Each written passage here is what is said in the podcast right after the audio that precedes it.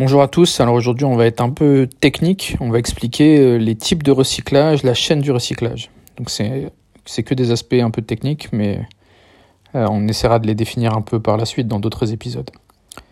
Donc euh, ce qu'on appelle un aspect technique, enfin ce qui, le, premier, le premier step, c'est le laps de temps entre la commercialisation d'un produit et sa recyclabilité. Les techniques de recyclage ne sont souvent développées que longtemps après les premiers usages des produits et des ressources le constituant. Par exemple, le lithium, qui est un composant des batteries des téléphones mobiles depuis 1991, n'a été recyclé que 20 ans plus tard, lorsque les premières usines de recyclage ont été opérationnelles.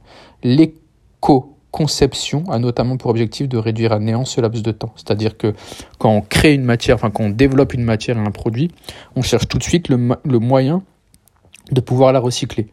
Euh, ça pourrait paraître une évidence business de se dire que euh, si jamais je construis un matériel, il est tout intéressant pour moi de pouvoir en récupérer quelque chose pour le retransformer. Euh, ça a du sens économiquement parlant, mais ce n'est pas toujours le cas. Les trois types de recyclage. Il existe trois grandes familles de techniques de recyclage, chimique, mécanique et organique. Le recyclage dit chimique utilise une réaction chimique pour traiter les déchets, par exemple pour séparer certains composants.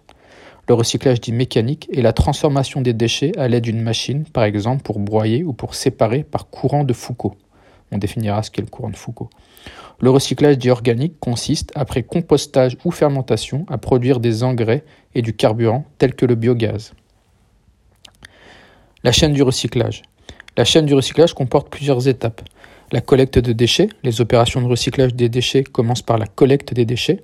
Dans les pays développés, les ordures ménagères sont généralement incinérées ou enfouies au centre d'enfouissement pour déchets non dangereux. Les déchets collectés pour le recyclage ne sont pas destinés à l'enfouissement, ni à l'incinération, ni à la transformation.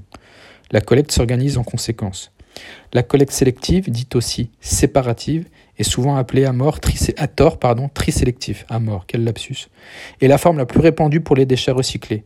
Le principe de la collecte sélective est le suivant. Celui qui jette le déchet le trie lui-même. La taxe au sac est un bon moyen pour inciter les personnes au tri sélectif car seuls les déchets non recyclables finissent en général dans, ces sacs taxés, les déchets recyclables étant eux déposés dans les lieux où il n'y a pas de taxe. À la suite de la collecte, les déchets triés ou non sont envoyés dans un centre de tri où différentes opérations mécanisées permettent de les trier de manière à optimiser les opérations de transformation.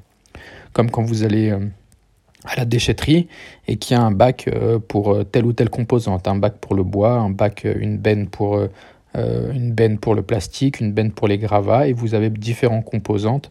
Euh, si jamais vous venez déposer des piles, de l'huile de friteuse, il y, a vraiment beaucoup de composantes diverses et variées qui permettent d'organiser ce, tri sélectif.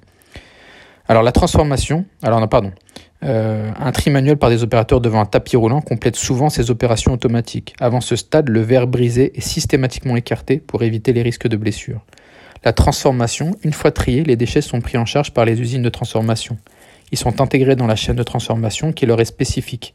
Ils entrent dans la chaîne sous forme de déchets et en sortent, sous forme de matière prête à l'emploi. La commercialisation et la conservation, une fois transformées, les matières premières issues du recyclage sont utilisées pour la fabrication de produits neufs qui seront à leur tour proposés aux consommateurs. En fin de vie, ces produits seront éventuellement jetés, même si certains pourraient être récupérés et recyclés. Je ne sais pas si je, poursuis aujourd'hui parce que c'est un peu technique. Peut-être qu'on va redéfinir euh, ce qu'était le, courant de Foucault qui permet de broyer et de séparer.